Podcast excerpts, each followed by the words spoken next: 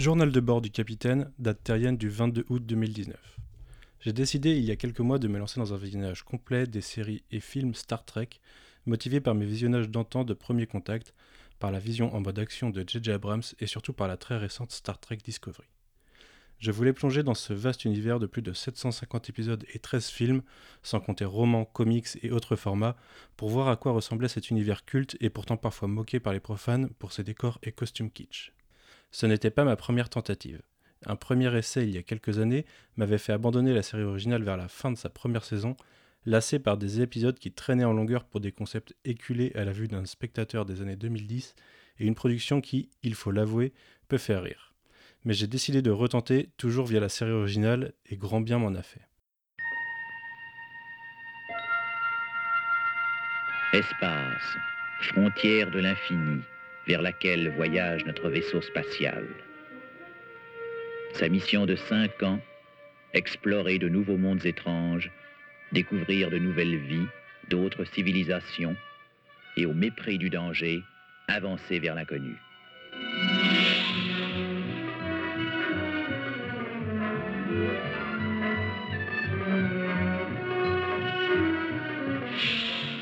Dans mon esprit néophyte, je m'attendais surtout à visualiser la série sous trois prismes bien spécifiques.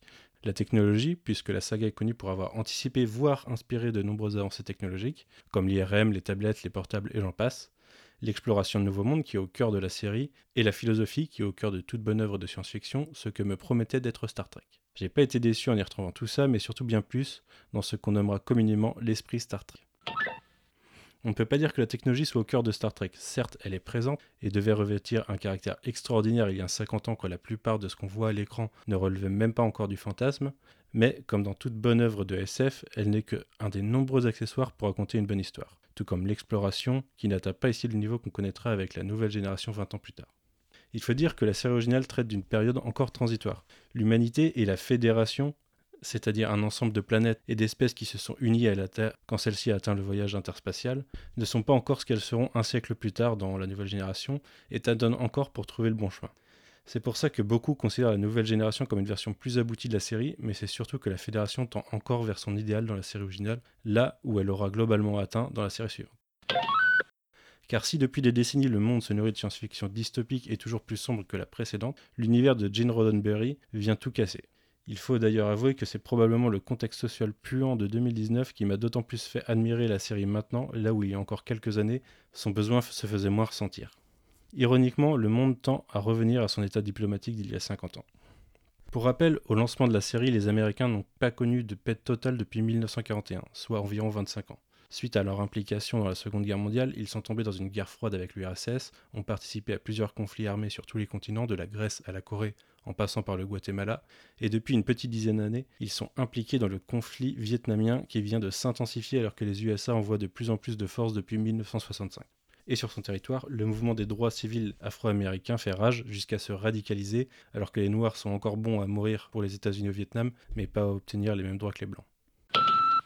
Lancé 50 ans avant même l'élection de Trump, avant le conservatisme et le racisme rampant qui aujourd'hui renferment ce pays sur lui-même et même renferme le monde sur lui-même, Roddenberry proposait une série progressiste qui nous invitait à explorer de nouveaux mondes étranges, découvrir de nouvelles vies, de nouvelles civilisations et, au mépris du danger, avancer vers l'inconnu. Ce n'est pas un hasard si la franchise Star Trek a quasiment été tuée par le 11 septembre et que ses seules incarnations depuis sont une version actionneur de la série originale par DJ Abrams, et la série Star Trek Discovery, une série qui pervertit pas mal l'esprit utopique de la franchise tout en essayant de lui insuffler un nouveau souffle. En se remettant dans le contexte, on comprend que la série traite de sujets de facto toujours très actuels. La guerre, le pacifisme, l'entraide entre les nations ou les planètes, le pouvoir et j'en passe. Dans cette période de transition que nous présente la série originale, régulièrement, Kirk et son équipage sont confrontés à des pères qui ont vrillé face au pouvoir, qu'ils ont acquis d'une façon ou d'une autre, ou le pouvoir que la Fédération a face à des espèces plus faibles, à plusieurs reprises et dans chacune des séries, l'humanité se voit jugée par d'autres espèces de son comportement passé, à savoir celui du XXe siècle, et qui s'est propagé jusqu'au XXIe siècle, même si à l'époque, Roddenberry ne le savait pas encore. Chaque fois, l'équipage de l'Enterprise combattra cela et montrera aux antagonistes, comme aux spectateurs, que ce besoin de dominer peut lui-même être surmonté pour tendre vers un idéal pacifiste. Quasiment à chaque fois, Kirk va contre-courant de ce qui serait la pensée militaire actuelle. Il utilise la compassion envers ceux qui, comme il le dit dans Where No Man Has Gone Before, le second pilote de la série, n'ont pas souhaité ce qui leur arrive. Car le rêve de Roddenberry, c'est une société qui cherche à dépasser les problèmes liés à l'ego de chacun et à trouver le compromis plutôt que la victoire, ou autrement dit la victoire morale plutôt que la défaite intellectuelle. Le contexte historique fait que nombre des meilleurs épisodes tourneront autour de la guerre et du conflit. On a Balance of Terror, dans lequel on rencontre un vaisseau romulien dans un contexte total de guerre froide, sur le point de se transformer en guerre réelle, menant à un jeu de chat à souris entre le vaisseau et l'Enterprise, où chacun montre ses forces et ses faiblesses, et qui se termine par une amère victoire de l'Enterprise, mais qui n'oublie pas de nous montrer qu'au final, les deux camps sont faits de personnes qui pensent et agissent pareil, et euh, qui sont des égales l'une de l'autre. Dans A Taste of Armageddon, Kirk et l'Enterprise sont pris dans un conflit planétaire virtuel aux conséquences bien réelles et se posent la question de la possibilité de finir une guerre qui ne passe que par des écrans interposés. Dans Errand of Mercy, premier épisode avec les Klingons, on découvre l'esprit toujours belliqueux et va en guerre que possèdent Kirk et les humains, opposés à un ennemi féroce, les Klingons, alors qu'au milieu se pose une race qui refuse de combattre, malgré ce qu'on lui inflige, le tout avec un twist qui pousse la réflexion sur le pouvoir du pacifisme. Plus tard, dans The Day of the Dove, un vaisseau Klingon toujours et l'Enterprise euh, sont attirés à un endroit et montés les uns contre les autres avant de se rendre compte qu'au final ils sont manipulés par une créature qui se nourrit d'énergie négative, belle métaphore des pouvoirs extérieurs qui poussent à la guerre pour en faire profit.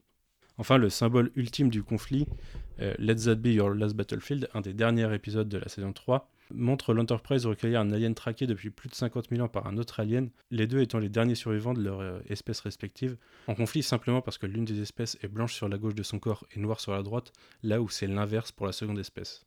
Alors qu'ils ont le choix d'arrêter cette guerre incessante qui a exterminé l'ordre des espèces, les deux décident de continuer à se traquer jusqu'à ce qu'un des deux soit détruit totalement.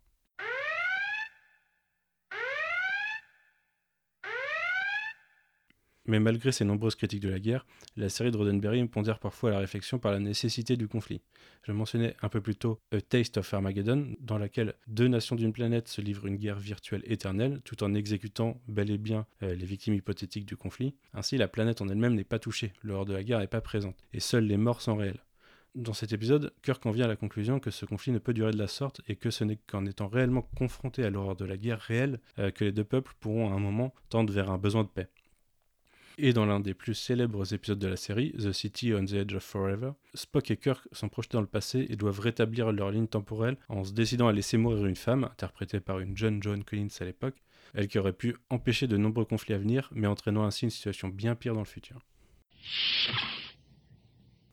Bien sûr, la série ne traite pas que de conflits militaires ou de crises de pouvoir, et nous offre de temps en temps d'autres réflexions, notamment sur la notion de vie ou de conscience, via les intelligences artificielles, via d'autres formes de vie atypiques, mais qui seront bien mieux explorées plus tard par l'équipage de Picard. L'une des grandes forces de la série est également son trio de personnages principaux. Si on a en tête un cast multiculturel, il ne faut pas oublier que la série se résume tout de même principalement à Kirk, Spock et McCoy, le docteur de l'Enterprise. Et bien qu'on garde en tête le surjeu de William Shatner, force est de constater que Kirk est un personnage très intéressant. Intrépide, certes, euh, c'est ce qui est mis en avant dans le remake de J.J. Abrams, mais aussi fin stratège et très intelligent. C'est surtout par lui que viennent les résolutions de conflits ou de casse-tête en tout genre. C'est lui qui demandera aux Klingons de rire avec lui pour repousser l'entité qui se nourrit de leur énergie négative. C'est lui qui désamorcera la plupart des conflits entre un peuple X et un peuple Y sur une planète, euh, ou qui aurait l'idée d'agir de façon illogique pour faire disjoncter un réseau de robots torsionnaires à l'intelligence basée sur la logique pure. C'est aussi lui qui s'opposera au tyran Khan, relique venu d'un passé eugénique, tout en refusant de le tuer et en lui offrant une porte de sortie, euh, ce qui mènera plus tard à un conflit euh, bien plus important. Quant à Spock et McCoy, l'un offre la logique, l'autre la passion, et le tout donne un duo presque comique dans son conflit perpétuel, McCoy étant particulièrement agacé par le stoïcisme du Vulcain.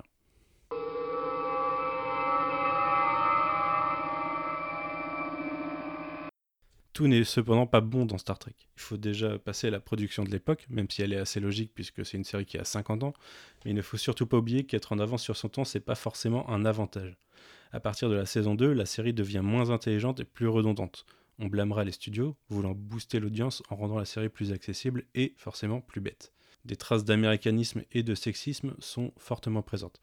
Et je n'ai pas parlé de la production de la série, mais disons que Gene Roddenberry n'était pas très clean sur le sujet du sexisme et qu'un certain nombre d'actrices en ont fait les frais.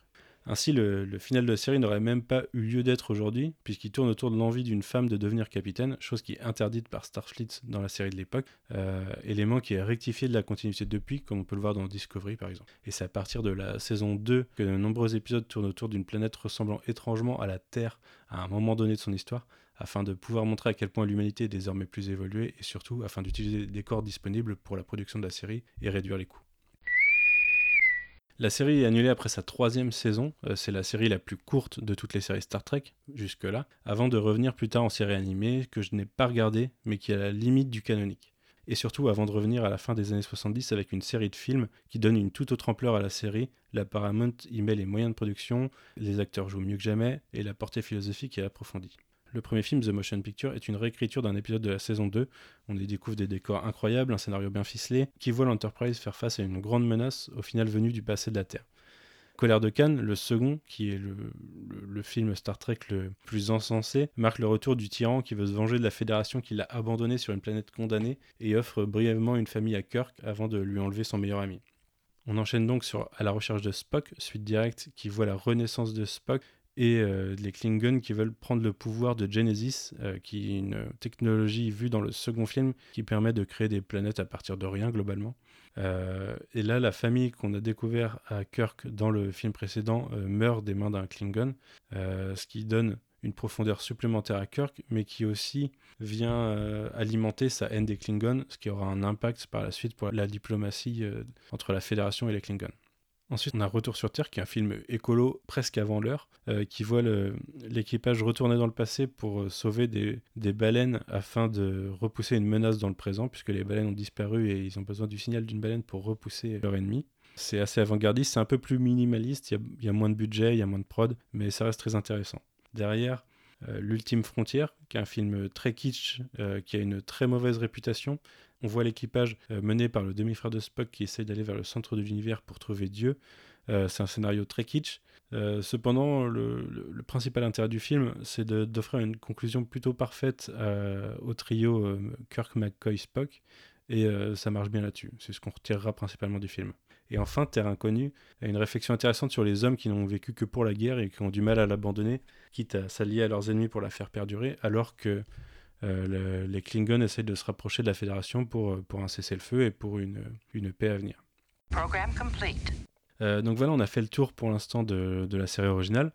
On reverra bien sûr Spock pendant longtemps, puisqu'on le voit jusqu'au film de J.J. Abrams, et quelques autres personnages passés en caméo dans The Next Generation par exemple, avant un film qui réunira les, les équipages des deux premières séries. En attendant, ici s'achève la découverte de cette première série d'un univers fondateur pour la SF, et qui aura inspiré de nombreuses séries par la suite. On se retrouvera plus tard pour parler de la grande famille qui compose l'équipage du capitaine Picard, et en attendant, je vous souhaite longue vie et prospérité.